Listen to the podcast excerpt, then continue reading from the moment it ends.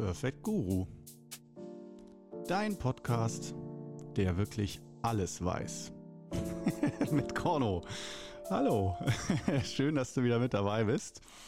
Ähm, ja, heute geht es um das Thema ähm, Teufelchen und Engelchen.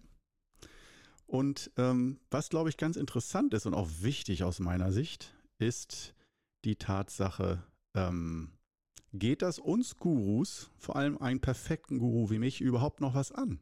Ist da überhaupt noch ein Teufel? Habe ich den ausgemerzt? Mit Teufel meine ich natürlich alles, was irgendwie schadhaft ist, böse, blockiert, ähm, negativ. Gibt es das überhaupt noch? Und wenn ja, was macht ein Perfect Guru wie ich dagegen, dafür. Was, was, was, was ist da so? Ja, und äh, fangen wir erstmal an, warum ich dieses Thema so, so wichtig finde. Das ist, ähm, weil ich immer wieder, ach, ich will eigentlich nicht, ich will so ein Gentleman-Guru sein, der sich nicht über andere Lehrer und Meister erhebt. Nur, ähm, ich will es auch niemandem beim Namen nennen, nur fällt mir häufig auf, dass viele Gurus und Meister immer so von einem Ideal sprechen und wenig von den eigenen Fehlern. Und es kann auch tatsächlich sein, dass es Gurus und Meister gibt, die wirklich absolut 100% rein und perfekt sind. Ich persönlich bin noch keinem begegnet. Ich bin nur Schülern begegnet, die das Gefühl haben, ihr Lehrer oder Meister sei perfekt. Ich bin aber noch keinem persönlichen Aufwärter begegnet oder Assistenten, der wirklich mit so einem Meister zusammenlebt und der sagt, wow, dieser Meister ist wirklich bis ins allerletzte Detail nur perfekt. Der besteht aus reinster Perfektion. Kein negatives Gefühl äh, kann in ihn eindringen, kein schlechter Gedanke, kein Gefühl von Zweifel, Hoffnungslosigkeit oder sowas. Und ähm, ich finde das sehr, sehr gefährlich und äh, also da sage ich gern mal Spaß beiseite. Spaß einmal kurz runter von der Bühne, weil was bedeutet das, wenn wir so einen Meister oder Lehrer als Vorbild uns nehmen? Und der von sich behauptet oder den Eindruck vermittelt, der weiß ja im Zweifelsfall genau, was er für einen Eindruck von sich vermittelt, ähm, dass es ein Heiliger sei. Und ähm, was macht das mit uns als Schüler? Oh, ich hoffe mal, mein Mikro ist nicht kaputt. Es, klingt alles so leise oder ist mein Ohr im Arsch? Ich weiß es nicht. Äh, egal, äh, ich mache einfach noch mal ein bisschen lauter hier. So, so kommen wir vielleicht ein bisschen besser ins Gespräch. du musst jetzt wahrscheinlich wieder äh, bei, deinem, ähm, bei deinen Kopfhörern leiser stellen oder so. Ich fühle mich jetzt aber so wohler. Also, ja, ähm, das ist, finde ich, ein ganz, ganz wesentlicher Punkt, wenn es darum geht, sich Wissen von einem Lehrer oder Meister vermitteln zu lassen. Dass ein Teil dessen ist, natürlich vermitteln wir Methoden, um, ich sag's mal ganz grob, um Negatives im Sinne von negativen Gedanken, Blockaden, Krankheiten und so weiter, äh, um das zu bearbeiten, verarbeiten und das umzuwandeln in gute Energie. Gute Energie nicht esoterisch, sondern ganz klar im Sinne von erstmal Gesundheit körperlich, aber auch geistig, mental, psychisch, emotional, dass wir positiv sind und dass wir daran arbeiten. Und ähm, ich finde, ein Lehrer, bevor er losdrischt mit egal was für Methoden, ob Qigong, Yoga, einfach nur so, lebe im Hier und Jetzt, ähm, Erleuchtung und so weiter, also auch gerade die angeblich voll erleuchteten Meister, ähm, die auch wirklich das Gefühl vermitteln durch ihr Auftreten und so, dass sie ein heiliger Schein umgibt. Ähm, ich will das auch gar nicht herabwürdigen äh, zu sehr. Das hat auch alles seine Berechtigung und es ist auch wundervoll, dass es Menschen gibt, die so eine Ausstrahlung haben und wir merken, wow, sowas kann man als Mensch in die Tat umsetzen. Aber meistens, wenn man jetzt mal ganz tief und ganz weise und intelligent denkt, dann muss man ja als Lehrer und Meister schauen, was für ein Gefühl bewirke ich in meinen Schülern. Wenn ich jetzt, da gibt es zwei Extreme, da sind wir schon bei Teufelchen und Engelchen. Wenn ich jetzt das Engelchen-Prinzip zu 100% vertrete und sage, du musst perfekt sein. Hier gibt es die 128 Grundregeln und dann noch die 380 Nebenregeln. Die 128 Grundregeln müssen befolgt werden, sonst darfst du gar nicht mit mir in einem Raum sein. Und die 360 Nebenregeln, die befolgst du, wenn du dann Mönch oder Nonne bist oder halt richtig, es richtig krachen lassen willst, esoterisch, spirituell und gesundheitlich. Und ähm, dann ist die Frage, befolgen diese Meister erstmal diese Regeln alle wirklich selbst? Haben die sie auch ihr Leben lang immer befolgt? Oder dieser Transformationsmoment, dass das dass Meister und Lehrer auch schwache Menschen waren oder sind, die nicht aus nur Spaß an der Freude begonnen haben oder wie es in manchen Büchern steht, er kam praktisch schon erleuchtet auf die Welt, war ein besonderes Kind, unschuldig und äh, war einfach die, Perf die in, in Fleisch gegossene Perfektion, ähm, dann sage ich jetzt einfach mal aus meiner Sicht, ich halte solche äh, Meister und ich, es kann sein, dass es echt ist, dass es nicht nur eine Legende ist aus dem Buch, sondern dass es solche Menschen wirklich gibt ich habe noch nie so einen getroffen. Ich habe schon sehr viel mich in der Richtung ähm, umgesehen, ähm, dass diese Wirkung nicht gut ist. Äh, was, für ein, was für ein Gefühl bekommst du dann, wenn, wenn du so einen Menschen triffst? Äh, was lehrt der dich? Und natürlich kannst du sagen, wow, der ist eine Art von Göttlichkeit, die er verkörpert und die wirkt sehr stark und beseelt mich. Das äh, äußert sich dann meistens darin, dass immer wenn du mit so einem Menschen zusammen bist, ähm, geht es dir total gut und du bist wie ein bisschen im Himmelreich. Und wenn du dich von diesem Guru entfernst, dann geht es dir schlechter oder äh, das nennt man heutzutage auch gern mal psychische Abhängigkeit. ähm, und ähm, ich denke, das sollte man nicht zu sehr auf die Spitze treiben. Was ich deswegen an vielen chinesischen Meistern so mag oder auch an vielen asiatischen Meistern, Zen-Meister, Qigong-Meister, zumindest solche, die ich kennengelernt habe. Je tiefer, aus meiner Sicht, je größer dieser Meister ist, umso mehr schlechtes Gefühl gibt er dir. Dass wenn du in seiner Nähe bist, fühlst du dich sehr unwohl und nicht wohl und friedlich und harmonisch, sondern dass jeder Moment mit dem ist eine pure Herausforderung und ähm, es ist sehr anstrengend. Das habe ich zumindest bei meinem Meister auch so empfunden, wo mich wirklich auch viele gefragt haben, du bist dumm, warum hängst du mit dem ab? Warum willst du von dem lernen, wenn der in dir kein gutes Gefühl erzeugt? Das heißt, dein Herz sagt dir dann doch, das ist schlecht.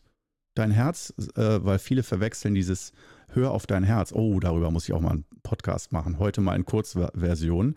Hör auf dein Herz bedeutet für viele ja nur nach Genuss gehen und nach angenehmem Gefühl gehen, dass das das Herz ist und nicht äh, und ganz wenige Leute verbinden mit Hör auf dein Herz, sich etwas anzutun.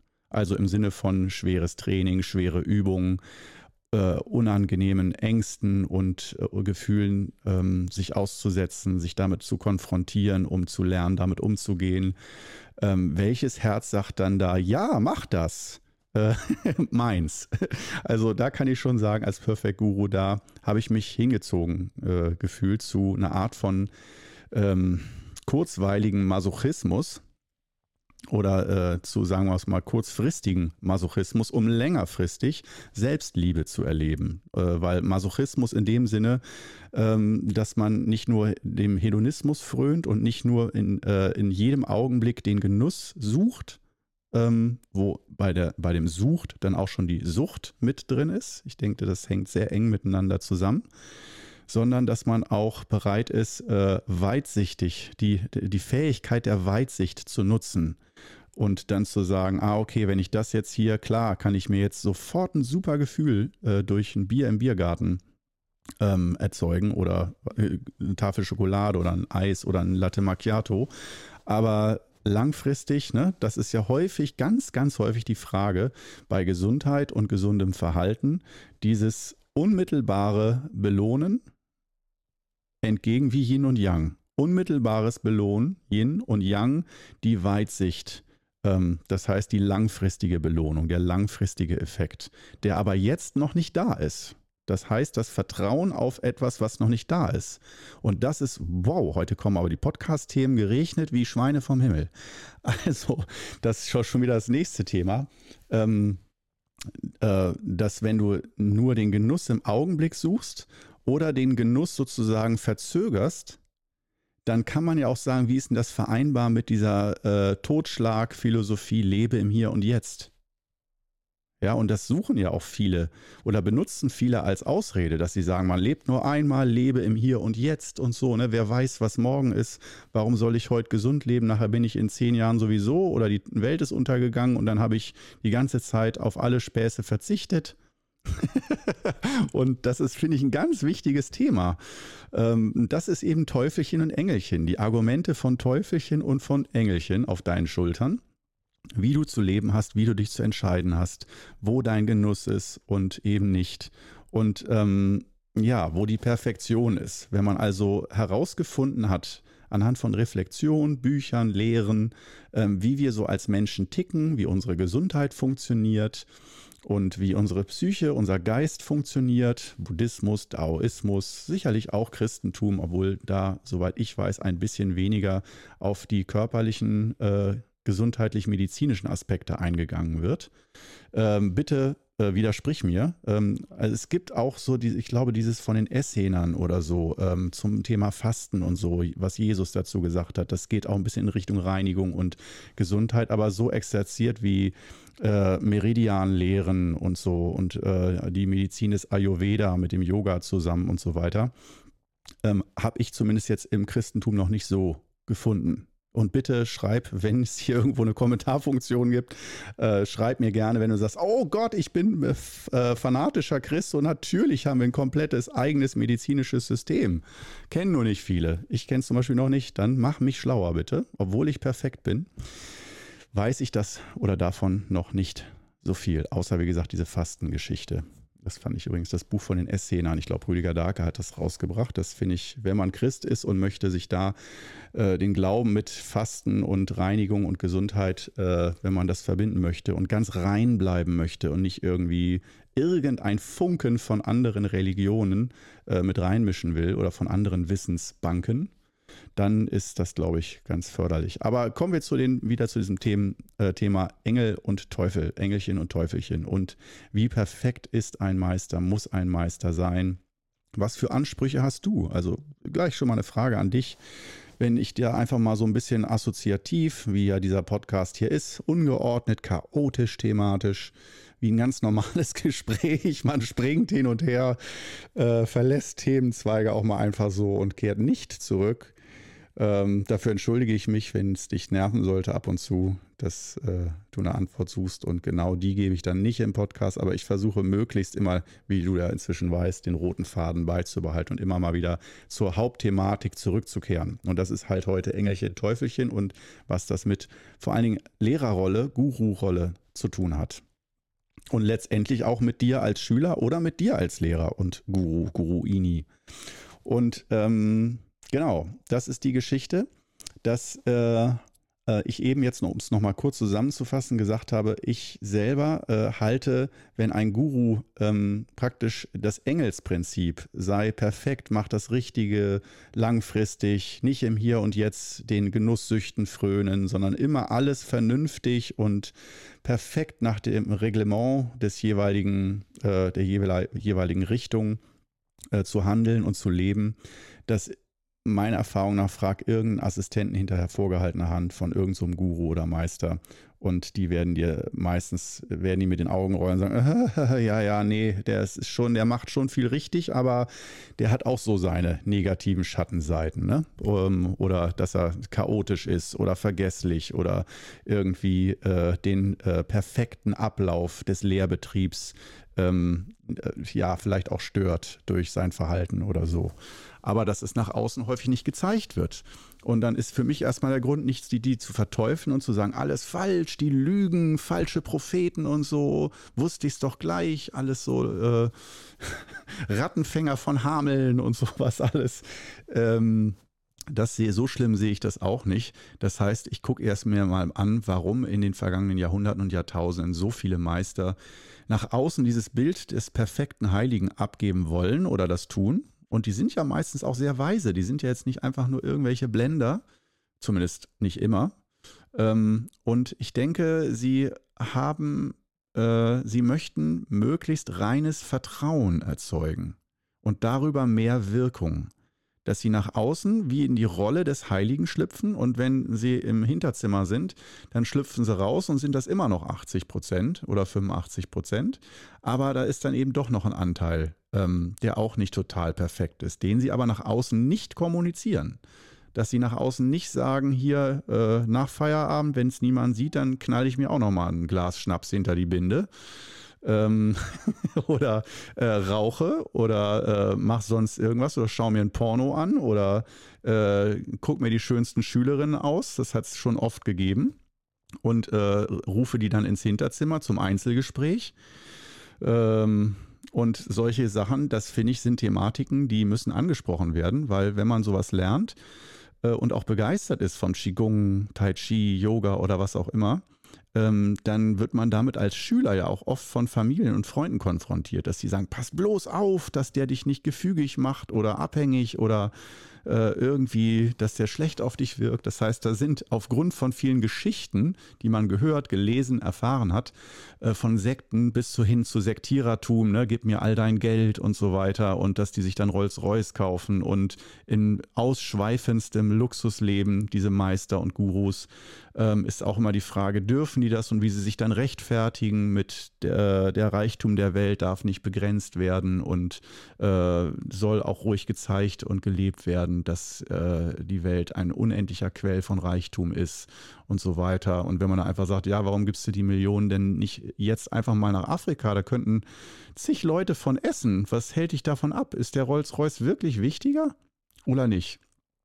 Und da gibt es dann immer so Argumente, wo einige sagen, ja, das stimmt schon, er hat recht. Und andere sagen, nee, egal was du für ein Argument hast, gib dein scheiß Geld nach Afrika und sorg dafür, dass Menschen nicht verhungern. Das ist in jedem einzelnen Fall, wenn du sagst, du bist voll erleuchtet und voll zufrieden mit dir selbst und mit dem einfachen Leben, ähm, dann brauchst du kein Rolls-Royce und weißt, ein Rolls-Royce rettet Leben. Äh, vielleicht äh, zerstört Arbeitsplätze bei Rolls-Royce, aber rettet viele Leben. Und ähm, das sind alles so Grundfragen, wo ich denke, da ist dieser Podcast hier, Perfect Guru, genau richtig, um sich immer mal wieder und nicht nur heute, immer mal wieder mit solchen Aspekten, durchaus auch mit ein bisschen Humor und nicht zu ernst und fanatisch und hasserfüllt, sich damit auseinanderzusetzen. Und wie gesagt, das Erste, wenn man mal einfach mal fragt, wenn ich so einen Guru vor mir hätte und der macht sowas und ich sehe, der ist in Wirklichkeit nicht das, was er aber nach außen verkörpert als Schauspieler auf der Bühne, vor seinen Schülern und die vertrauen ihm, die glauben ihm, die denken wirklich bis in die letzte Faser, das ist der echte Mensch und nicht nur jemand, der eine Lehre vermittelt, aber hinter der Kulisse auch nur ein Mensch ist. Vielleicht ein anderer, ein anders geprägter Mensch, ein weit entwickelter Mensch, aber doch auch mit Fehlern und mit Dingen, die äh, widersprüchlich sind zu seiner eigenen Lehre. Also in dem Sinne kann man das unterm Strich sagen, nicht ganz authentisch. Und ähm, da denke ich mir, wie gesagt, nochmal, um das zu wiederholen, dass das, wenn ich jetzt mal aus einer guten, liebevollen Richtung denke, dass es ein Guru, sollte er sich dessen bewusst sein, ähm, dass er das so macht, dass er so arbeitet, dass er das aus Gründen macht und dass auch seine Assistenten und Aufwärter das nicht verpetzen, sondern unter Verschluss halten, dass sie das aus Vertrauensgründen machen, dass sie sagen, je mehr Vertrauen die Schüler haben, umso besser ist die Wirkung und umso mehr Hingabe gibt es wenn die Schüler kein Vertrauen haben oder sagen das ja, ja, der hat zwar ein Wissen, aber eigentlich ist er auch nicht anders als wir, dann haben sie weniger Hingabe. Dann denken sie, ach ja, da bin ich ja schon, muss ich mich auch nicht anstrengen. Aber wenn der sagt, ich bin ja eine ganz andere Hausnummer als ihr alle zusammen und ich bin viel, was viel Besseres, also ich bin eine andere Kategorie als ihr oder sogar was Göttlicheres, was Weiterentwickeltes. Ich habe mich vom normalen Menschsein verabschiedet und ihr könnt das auch mit meinen Regeln und hin zu einer Art von Paradies oder besserem Zustand oder mehr Gesundheit. Dass da Hingabe eine, ein Schlüssel ist. Und ich weiß, die Hingabe ist, so ticken wir Menschen, so die Hingabe ist bei Schülern größer, wenn sie das Vertrauen haben und den Glauben haben, dass ihr Meister das voll verwirklicht hat und sie dahin streben können. Und wenn derjenige dann noch, das gibt ja auch solche Gurus, dann noch sagt, früher sei er so gewesen wie, sie, wie alle, er könnte alle verstehen, aber er hätte sich mit seinen Regeln und seiner Methodik da hochgearbeitet ins Göttliche hinein. Und das kann jeder nachmachen. Ähm, wenn er so und so viel Geld überweist, die und die Methoden immer hier und da macht und so weiter, Ähm, Oh, zum Thema Geld muss es auch wieder einen Podcast geben. Äh, wie viel Geld darf man nehmen als Guru? Ab wann ist es Sekte? Oder sagen wir es mal so, negative Sekte?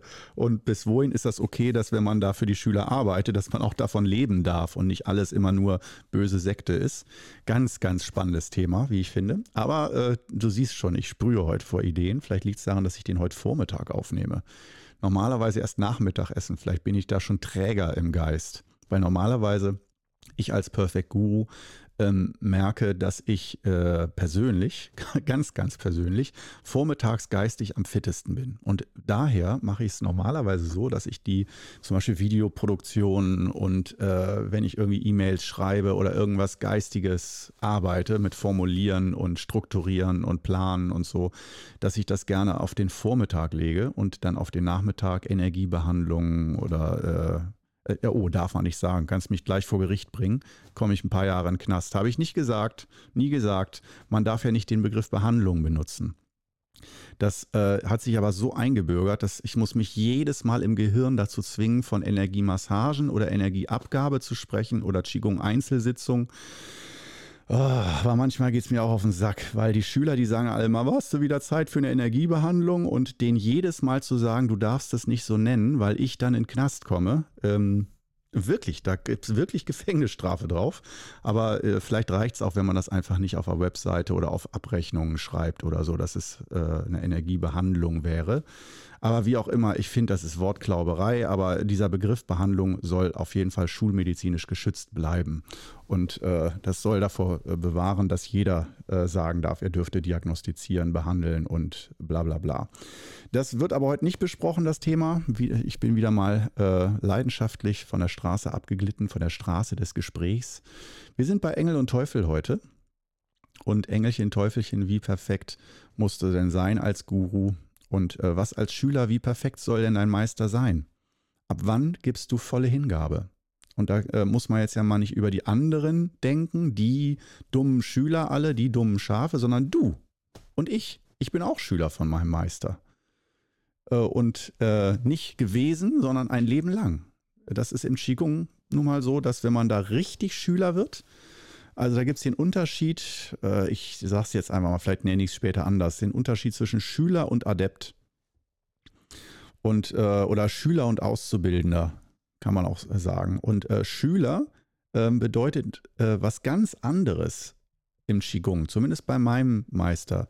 Das bedeutet äh, auf gut Deutsch Familienmitglied. Das bedeutet, man reißt sich wirklich füreinander komplett den Arsch auf, um sich einander zu helfen und ist ganz anders füreinander da, hat ganz andere Verantwortung. Und bei Auszubildenden, das sind Gäste, Lehrgäste, sage ich mal so.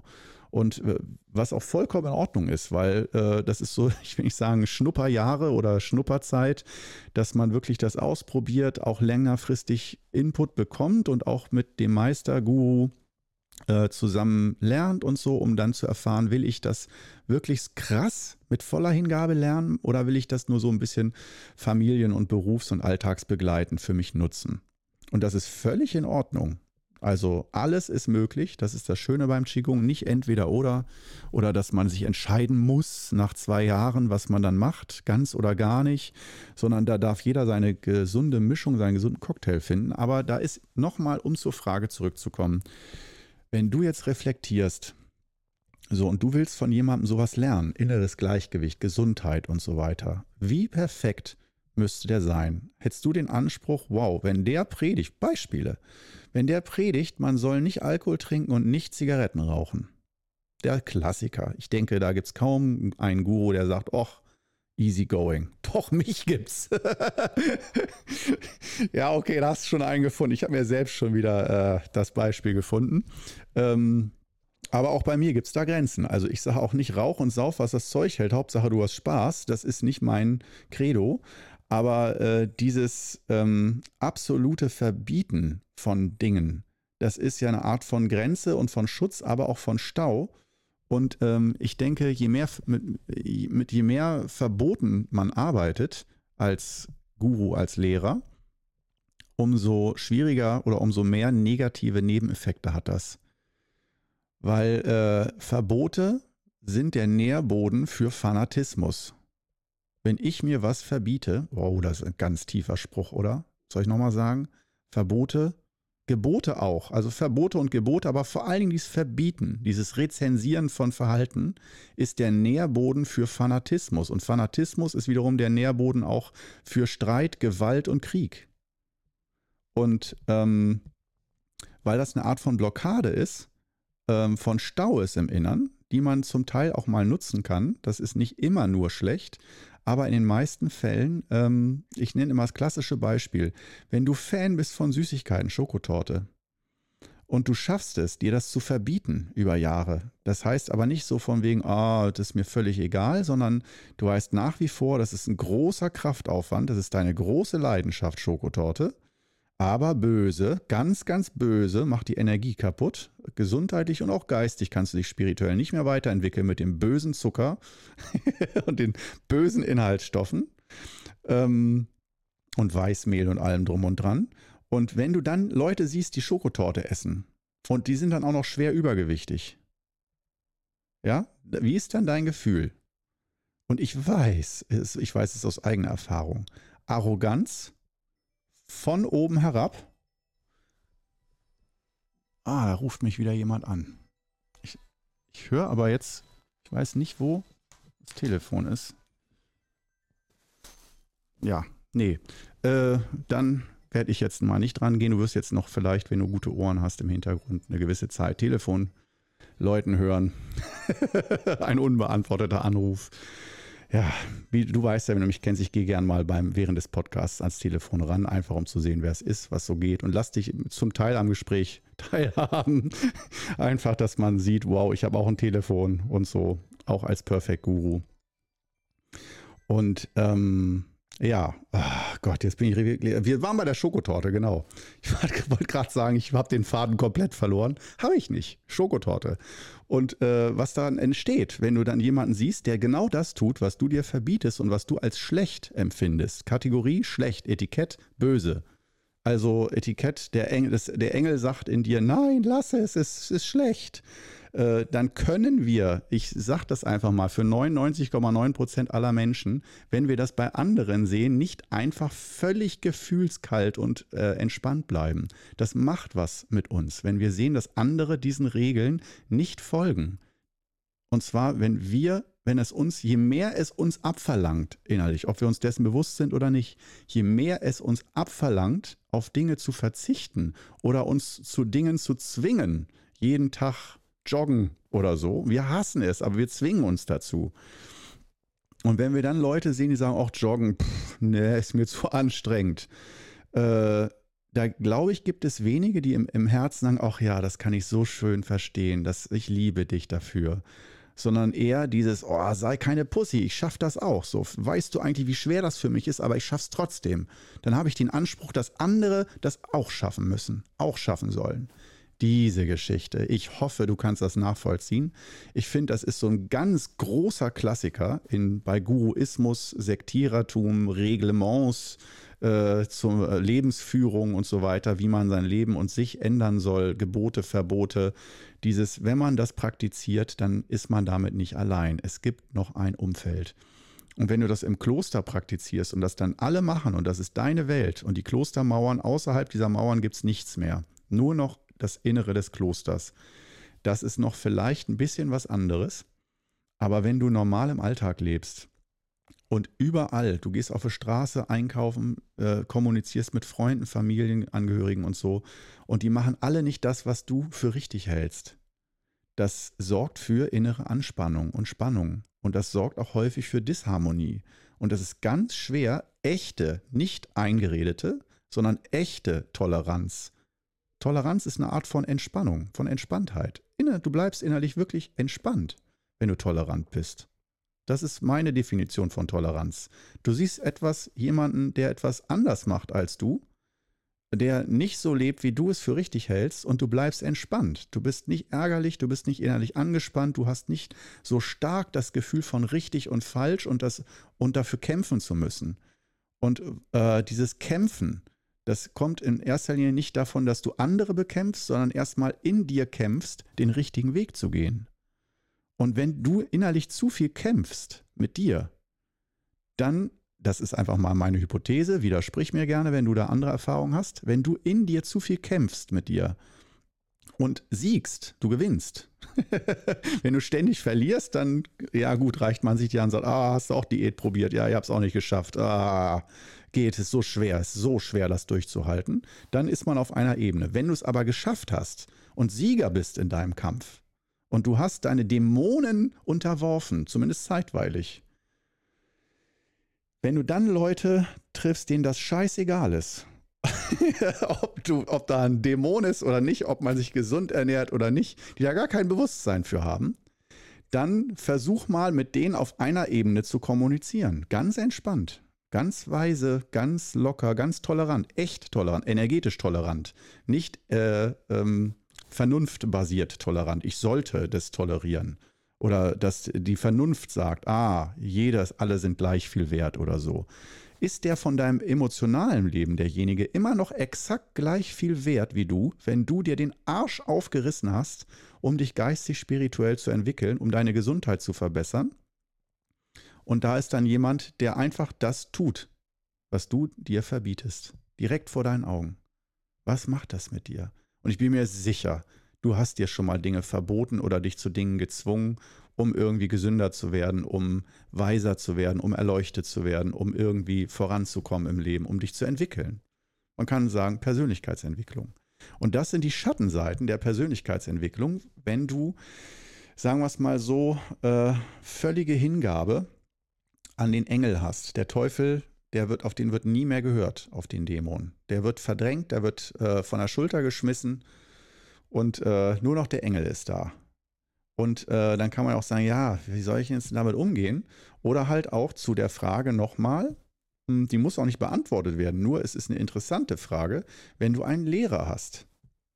Wie muss der denn sein? Wie viel? Und zwar echt. Und ich weiß, da gibt es immer, wenn ich so eine Frage stelle, Leute, die noch nicht viel Selbstreflexion betrieben haben, die sagen zu schnell, ach, wäre gar kein Problem der muss nicht perfekt sein oder so. Aber ich komme nochmal zurück, wenn du dir selber so viel abverlangst, dein Lehrer sagt dir, trink kein Alkohol, dann wirst du nicht erleuchtet. Dein eigener Meister. Du reißt dir den Arsch auf, verzichtest auf die schönsten Sommerabende mit deinen Freunden, trinkst kein Bier mehr, nur noch Apfelschorle, äh, dann nach dem fünften Bier, wenn alle zusammen rausgehen, um Zigarette zu rauchen aus der Kneipe oder so, und da finden die schönsten, lockersten Gespräche statt, du sagst, nee, ich, ich rauche nicht mit. Wenn du dann rausfindest, dass dein Lehrer und Meister selber raucht und Alkohol trinkt, vertraust du dem dann noch? Wenn dir der dann sagt, oh so, und jetzt mach dies und jenes und stell dich hin für eine Stunde und mach die Übung und so und dann jetzt meditier zwei Tage, hast du da Vertrauen und noch volle Hingabe und glaubst an das, was er sagt, egal was, selbst wenn er nicht über Zigaretten spricht. Ja, das heißt, wenn da äh, ein Riss in diese, in die perfekt, ins perfekte Porzellan kommt, ja, ein Tropfen Gift ins Glas oder in die Wanne, dann ist normalerweise alles vergiftet. Und ich glaube, das ist einer der Gründe, warum, wenn Meister nicht perfekt sind, ähm, warum sie häufig nach außen versuchen, das Bild aufrechtzuerhalten und nicht wollen, dass ihre Schüler das wissen, dass sie auch nicht perfekt sind, dass sie auch nicht an allen Stellen von allen Seiten hundertprozentig erleuchtet sind, sondern wenn dann Riss im Porzellan ist, wird er nach hinten zur Wand gedreht. Ja, wenn du eine Vase vorstellst und da ist ein Riss drin, wird er nach hinten gedreht. Das ist dann hinter den Kulissen. Sieht keiner. Nach außen, oh schön, die Vase ist perfekt. So muss ich auch sein. Und das ist für mich ein Dreh- und Angelpunkt meines Guru-Daseins. Warum ich mich selber als Perfect Guru bezeichne. Wegen der Imperfektion. Ich drehe dir die verfickte den verfickten Kratzer und Riss in der Vase drehe ich dir ins, direkt ins Gesicht und zeichne dir, dass ich selber auch nicht perfekt bin und dass es trotzdem sich lohnt, sich mit solchen Übungssystemen auseinanderzusetzen und auch wirklich ehrlich zu sein, inwiefern helfen die weiter und inwiefern nicht. Und ich muss wieder sagen, ich habe jetzt wieder Kommentare zu meinem einen Video, One Meal a Day, eine Mahlzeit am Tag. Das habe ich über ein Jahr lang gemacht. Und ich habe einfach meine Erfahrung ganz ehrlich beschrieben, die ich gemacht habe. Ohne irgendeine Zensur. Und die Hälfte der Kommentare in diesem Video ist, sie würden mir das nicht abnehmen. Ich würde nicht authentisch rüberkommen. Die glauben mir es nicht, weil ich gesagt habe, dass ich nach einem Jahr kein Gewicht abgenommen habe mit One Meal a Day, eine Mahlzeit am Tag. Nochmal ganz kurz, eine Mahlzeit am Tag. Du darfst innerhalb von einer Stunde, egal wann am Tag, eine, innerhalb von einer Stunde so viel und essen, was du willst und was du willst. Das ist ganz klassisch One Meal a Day. Also auch Pizza, Schokolade, alles komplett. Hau dir die Plauze so voll, wie du willst. Das ist die Regel. Dem bin ich gefolgt und ich habe nicht jeden Tag nur zwei Salatblätter gegessen, sondern wirklich Burger, Pizza, Pasta mit Käsecremesoßen und wirklich, ich habe es krachen lassen, weil es hieß, Kalorien spielen dann keine Rolle mehr. Und es stand in mehreren Büchern, in Foren und einige, jeder 30. oder 50. Kommentar sagte so ganz am Rande mal, ich heb mal hier den Finger ganz, ganz vorsichtig. Kalorien spielen immer noch eine Rolle. Und natürlich so gewisse Fettverbrennungsprozesse sind vielleicht besser oder so, aber wenn dein Kaloriendefizit nicht da ist, äh, und vor allem One Meal a Day, wenn die Leute dann wirklich 30 bis 50 Kilo im Jahr abnehmen, und das, da gibt es unzählige Berichte drüber, dann liegt das einfach häufig daran, dass sie schneller gesättigt sind, wenn man nur einmal am Tag isst. Der Magen ist wie verkleinert und äh, dass man einfach nicht so viel isst. Und dass man dann auch echt so viel essen kann. Bei mir war es, ich konnte viel essen. Ich konnte richtig viel essen. Ich habe das in zwei Schüben gemacht. Zuerst einen Salat, 10 Minuten, 20 Minuten gewartet und dann richtig Hauptmahlzeit. Die hatte die Größe von mindestens zwei bis drei Portionen. Und äh, daraus resultierte Magenproblematik, wie ein Knoten im Magen, auch Fettverdauung, alles viel zu viel. Und äh, ich habe nicht abgenommen. Und ich hatte das Gefühl, ich habe einen Stein im Magen, wie ein Magengeschwür. Und ich hatte nie Magenprobleme. Kaum habe ich aufgehört, nach zwei, drei Wochen war es alles wieder besser. So, damit habe ich das Video zusammengefasst und stell dir vor, da haben wirklich die Hälfte der Leute, und da werden noch, ich, ich überlege schon, ob ich das Video wieder runternehme, weil äh, die Hälfte der Leute da schreiben, ich sei nicht authentisch, ich würde denen was vorlügen. Ich hätte das, wenn ich das wirklich gemacht hätte, dann hätte ich auch abgenommen. Und sie würden mir es einfach nicht glauben, beim besten Willen nicht, ich würde die anlügen alle. Wo ich auch erstmal denke, wie kommen die darauf? Ich sag doch nicht, ich will doch, die doch nicht überreden, das zu machen. Dann würde ich ja lügen. Ich habe doch gesagt, ich halte es für mich für keine gute Idee und finde es schade, weil ich das Prinzip eigentlich so toll finde, nur einmal am Tag essen zu müssen. Alles so einfach. Und ich hätte es so gerne mein Leben lang gemacht, aber es ging nicht. Was ist denn daran, was will ich von denen? Was, wovon will ich die überzeugen? Will ich den Programm verkaufen? Nein. Ich habe nur meine, hab von meinen Erfahrungen berichtet und auch nicht gesagt, dass das für alle gilt, sondern nur für mich, in meinem Fall so. Und es schien zumindest für viele Menschen sehr unglaubwürdig zu sein. Und äh, die haben dann gesagt, ja, meine Schwester hat aber irgendwie damit so und so viel Kilo äh, in einem Jahr abgenommen und dann äh, äh das habe ich mitbekommen und ich werde damit jetzt auch anfangen und du lügst.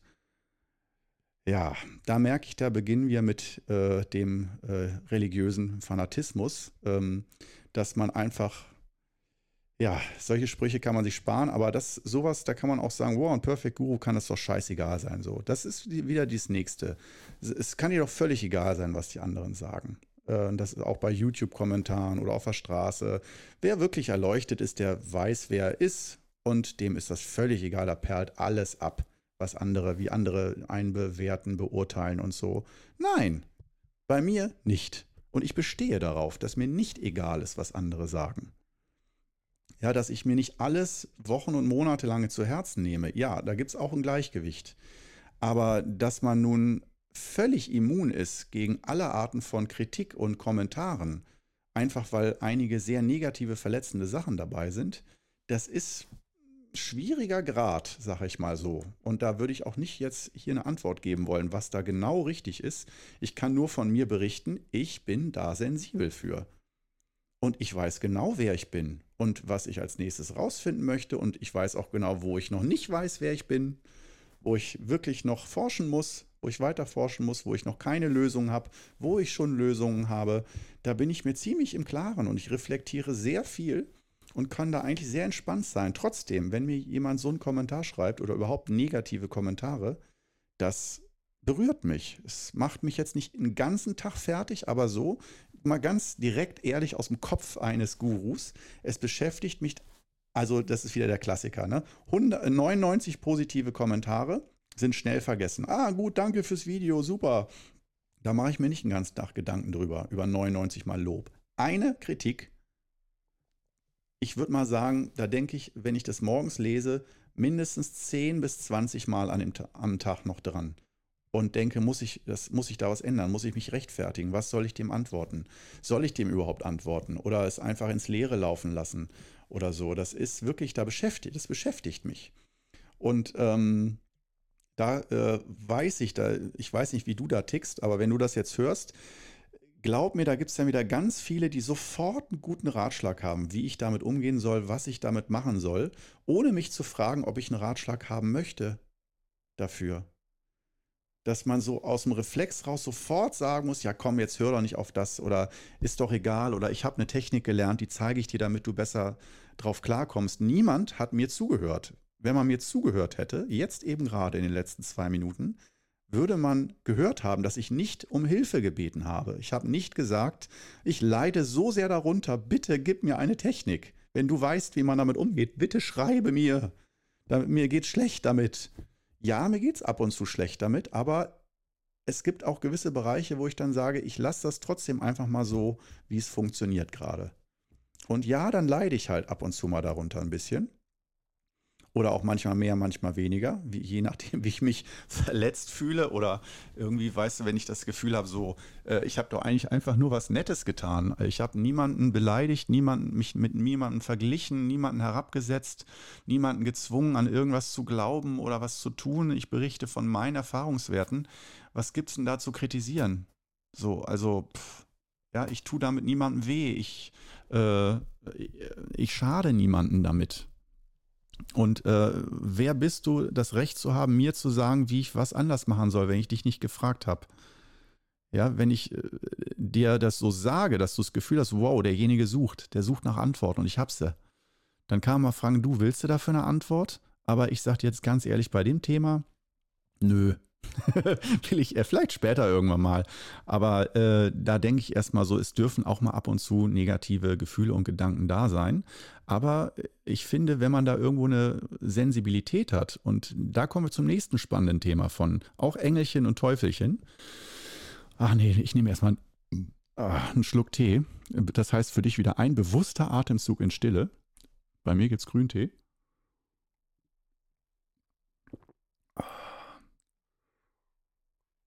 Hm. Herrlich, schon 42 Minuten um. Wow, ich glaube, da muss ich mehrere Podcasts drüber machen. Ich bin noch lange nicht fertig mit Engelchen und Teufelchen.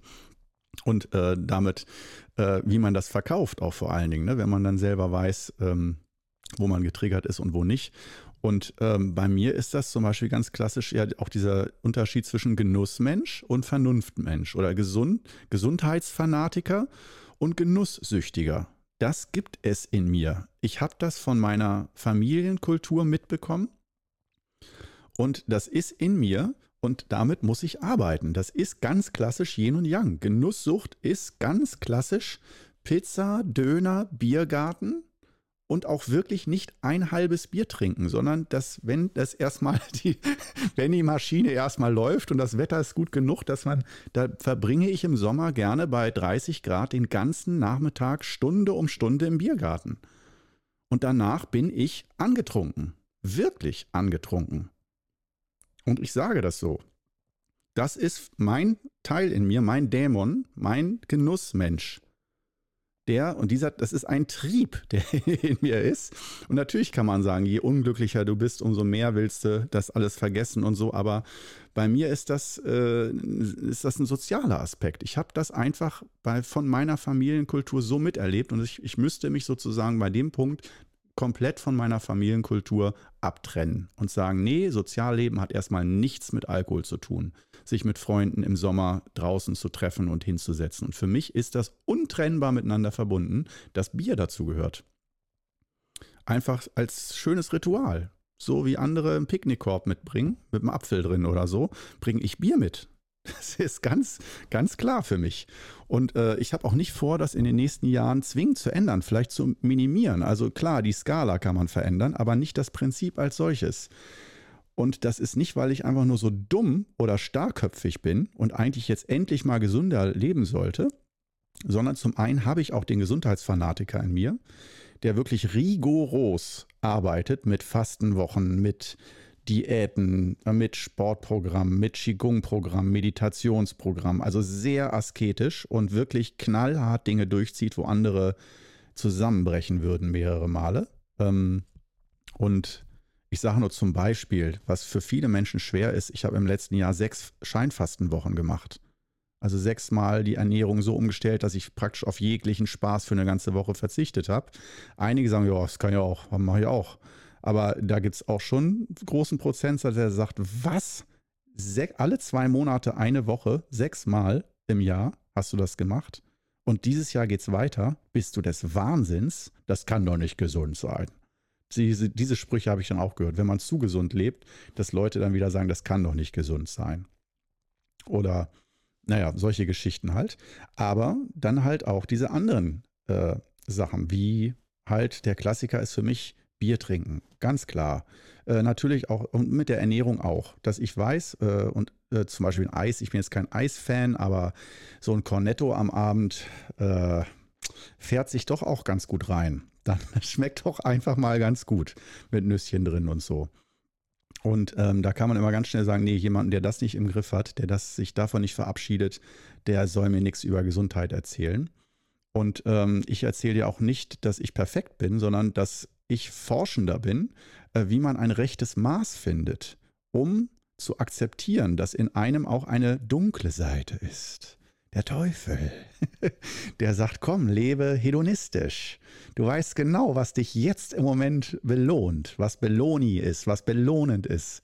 Das weißt du und du kannst es sofort umsetzen. Da ist die Eisdiele.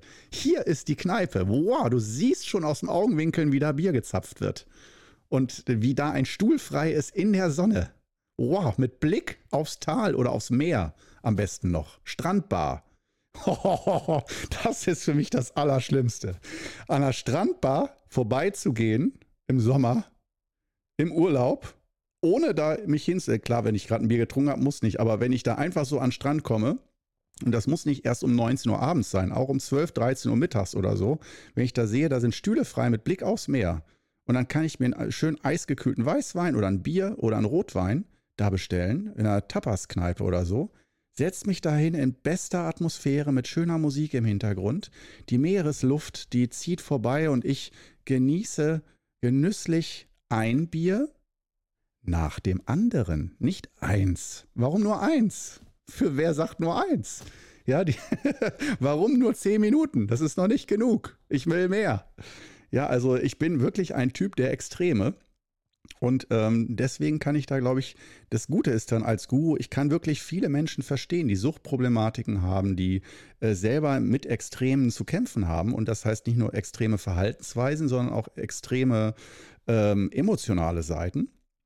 Und ähm, da bin ich, glaube ich, sehr authentisch verständnisvoll, weil ich das von mir kenne und auch selber mich immer wieder fragen musste und bis heute fragen muss, wie gehe ich damit um, mit diesen Kräften in mir, die da wirken. Und wann lasse ich mich mal von alleine und wann eben nicht. Und ich merke, im Moment tendiert es zu Phasen. Das ist nicht eine Lösung, die ich dir hier anbiete, sondern nur wieder ein Erfahrungsbericht von mir, der in zehn Jahren anders aussehen kann. Aber im Moment, dass ich äh, schon gucke, dass es nicht zu krass ist, dass ich zum Beispiel jetzt nicht nicht unbedingt eine ganze Woche am Stück, klar, wenn, wenn ich weiß, wow, äh, es sind jetzt drei Tage am Stück gutes Wetter in Deutschland und danach ist wieder drei Wochen Regen angesagt, dann nutze ich die drei Tage hintereinander und versuche auch in den Biergarten zu gehen. Auch heute noch mit 42 Jahren, nach über 20 Jahren Qigong-Erfahrung, wo ich weiß, Alkohol tut mir echt nicht gut. Und es könnte so leicht sein für mich jetzt zu sagen, na, Bier früher mal oder so, weil im Moment bin ich zum Beispiel, wir haben jetzt gerade Ende Februar und im Moment bin ich in einer Phase, wo ich äh, ziemlich asketisch und sehr mini minimalistisch lebe, also wirklich ziemlich perfekt. Das heißt, im Moment ist dieses Engelprinzip, nennen wir es mal so, äh, absolut vorherrschend. Da, da lasse ich wirklich keinen Platz. Oder im Moment zum Beispiel ist es bei mir so, dass ich jetzt äh, einmal in der Woche, entweder Freitag oder Samstag, mir ein bisschen ein, zwei Bier genehmige, gönne. Ähm, Aber ansonsten, das ist sozusagen mein Yin im Yang, wenn du das Yin und Yang-Symbol betrachtest. Aber ansonsten ähm, bin ich da wirklich schon wieder das Telefon. Schöne Musik im Hintergrund, aber stresst mich ein bisschen. Lenkt mich wieder ab. Telefon klingen. Jemand will was von mir. Jemand will was von mir. Ich will aber nicht, dass jemand was von mir will jetzt gerade. Warum habe ich das Telefon nicht abgestellt? Selbsthass. so, kurz mal den Gedankengang äh, offengelegt. Ähm aber du siehst auch schon äh, mit Humor. Ja, also das finde ich, das ist erstmal eine der Lösungen, die, äh, die ich mir fast immer anbiete. Ernst sein und angespannt und äh, irgendwie äh, zweifelnd kann man ganz schnell sein. Aber äh, noch schneller und noch besser ist es, wenn man auch alles mal einfach in sich zusammenbrechen lässt und in Lachen ausbricht. Einfach mal Humor und einfach es mal locker sieht. Und nicht jeden Tag immer locker und dann wieder saufen gehen, weil man alles so locker nimmt. Das ist auch ein Extrem, wo ich das nicht unterschreibe. Sondern wenn ich merke, so äh, langfristig, und damit meine ich mal so ein, zwei, drei Monate, Quartal, sagen wir mal quartalsweise, monats- oder quartalsweise, wenn du dir den letzten Monat oder das letzte Quartal anguckst, das wäre so ein bisschen eine Anleitung, die ich dir geben könnte zum Schluss.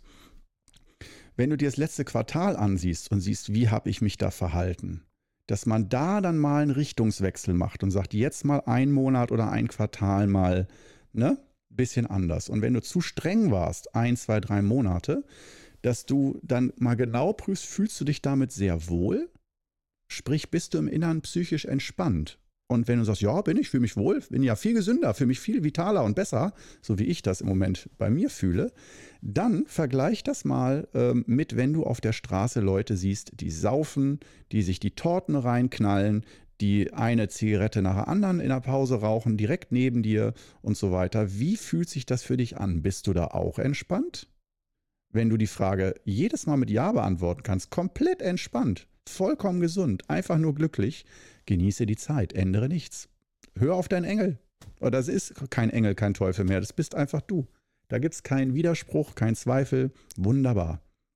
Aber solange du spürst, dass durch dein gesundes Verhalten eine innere Anspannung entsteht, das ist bei Diäten nennt man das dann den Jojo-Effekt dass äh, du zuerst zur einen Seite, aber das ist so viel Kraft, psychische Kraft, die du da brauchst, um dich in der Spur zu halten, dass es irgendwann zusammenbricht und in die andere Seite geht. Und dann bricht alles zusammen und du machst es manchmal noch krasser als vorher, um Gleichgewicht herzustellen. Und das ist das Prinzip vom Qigong. Gleichgewicht von Yin und Yang. Aber jetzt nochmal zum Abschluss, Gleichgewicht von Yin und Yang bedeutet nicht 50-50. Das heißt nicht ein Tag saufen, ein Tag nicht saufen. Ein Tag saufen einen Tag nicht saufen, ähm, sondern eher ein Gleichgewicht, das ist für dich, für deine Gesundheit. Und das merkst du ja dann anhand von deinem Energielevel oder wie deine Schwächen, deine körperlichen Schwächen sich äußern, wenn du monatelang keinen Sport, zu wenig Bewegung gemacht hast und so weiter oder keine Meditation, keine Qigong-Übungen und du merkst, äh, du bist einfach nicht mehr so im Gleichgewicht innerlich und du fragst dich, Mensch, ah, ich sollte eigentlich mal wieder was für mich tun. Ähm, und da hast du dann Engelchen und Teufelchen. Aber die Torte schmeckt so lecker. Aber dieses und jenes. Aber ich treffe die Leute so gern. Und wenn ich mit denen zusammen bin, das ist so spaßig. Aber die saufen nun mal. Und da kann ich nicht eine Apfelschorle trinken. Das fühlt sich für mich einfach an, als sei ich dann ein Aussätziger oder würde nicht dazugehören. Und dann nur sich so das schön zu reden mit, hör nicht auf die, was die anderen sagen. Sei du selbst und so. Ja, ja kann man immer schön sagen. Ist immer leicht von oben herab gesagt. Und natürlich wollen wir alle wir selbst sein. Und sind wir. Oh, ob wir wollen oder nicht, wir sind die ganze Zeit wir selbst. Auch ein schöner Spruch, oder? Und immer dieses sei du selbst, das heißt ja irgendwie, finde heraus, was du wirklich willst oder was dir andere eingetrichtert haben und leg das möglichst ab, was dir andere sagen, wer du sein sollst und achte und guck, was funktioniert für dich. Aber das, die einzige Grundregel, die beim Qigong schon da ist, ist eigentlich schon, du, Phasen von ungesundem Verhalten gehören aus meiner Sicht für die meisten zum Leben dazu, weil wir das aus unserer Familienkultur oder Lebenskultur so vorgelebt bekommen haben. Und das einfach abzustellen funktioniert oft nicht. Das sind Erfahrungswerte, nicht nur bei mir, auch bei anderen. Wahrscheinlich bei dir auch. Und dieses Abstellen, äh, da würde ich sagen, das ist häufig problematisch. Aber dass man doch mal Regeln setzt und sich mal Grenzen setzt und nicht jeden Tag immer neu entscheiden muss, saufe ich heute oder nicht, sondern man sagt so jetzt mal einen Monat ohne, kriege ich hin. Das kann ja durchaus unheimlich hilfreich sein. Und ich mache das im Moment äh, jetzt drei Monate, dass ich drei Monate mal wieder wirklich optimal mit meinem Wissen aus all meinen Selbststudien und aus allem Wissen, was mir zur Verfügung steht, über YouTube, Internet, äh, Lebenserfahrung, Bücher, sonst was, äh, dass ich mit dem kompletten Wissen arbeite und wirklich so perfekt wie möglich arbeite. Und dazu gehört das wöchentliche Bier, weil ich weiß, dass es viele Gegenkräfte in mir gibt und denen muss ich Raum geben, aber die will ich auch kontrollieren. Ich will mich an der kurzen Leine halten, aber halt nicht einsperren. Auch wieder ein schönes Bild, oder? An der kurzen Leine halten, aber nicht einsperren und nicht für immer. Man muss sich auch mal von alleine loslassen und gucken, bin ich dann nur noch am Rauchen, Saufen, äh, Pizza fressen und so und achte gar nicht mehr auf mich, wenn ich mich von alleine lasse, wenn ich mir nichts mehr verbiete? Ja, das ist eine gute Frage. Oder äh, wenn ich mich von alleine lasse, dann äh, bin ich im Moment so gut eingestellt und zufrieden mit mir, dass ich merke, das ist ein gemäßigtes Konsumverhalten. Weil meistens geht es dabei ja um Konsumverhalten oder um Bewegung, Sport oder halt auch um Qigong. Wie oft mache ich Qigong? Wie oft äh, oder Meditation, Yoga und so weiter. Wenn ich die Erfahrung habe, dass mir das eigentlich gut tut und dann spüre oder mir auffällt, ich mache es aber nicht Warum? Warum? Und das sind eben diese Engelchen-Teufelchen-Kräfte.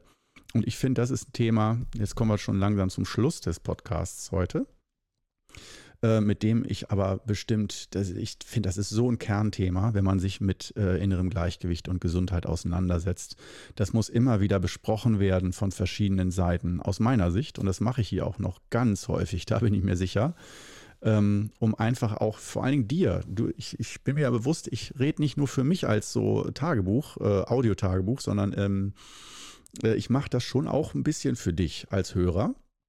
Und dass ich mir bewusst bin, das ist, wenn man sich mit solchen Dingen auseinandersetzt, für viele ein Kernthema. Und nicht das einzige, ich weiß, ähm, aber wenn man erstmal die Regeln, die Anleitung, die Anleitung, die Anleitung, geil, geiler Versprecher. Freudscher Versprecher, Alarm. Und ähm, ja, wenn man die Methodik hat, wie zum Beispiel fünf Übungen des Wudang Qigong, wie zum Beispiel Scheinfasten oder äh, was auch immer für Ernährungsform und Sport und so weiter, ähm, wenn man das alles erstmal hat, ähm, was mache ich dann damit? Wie gehe ich mit mir um, wenn ich weiß, was richtig für mich ist? Und am schlimmsten noch, wenn ich das ausprobiere und ich merke, es funktioniert richtig gut. Meine Blutwerte werden besser, ich fühle mich besser, Gesundheit wird besser, Psyche wird besser.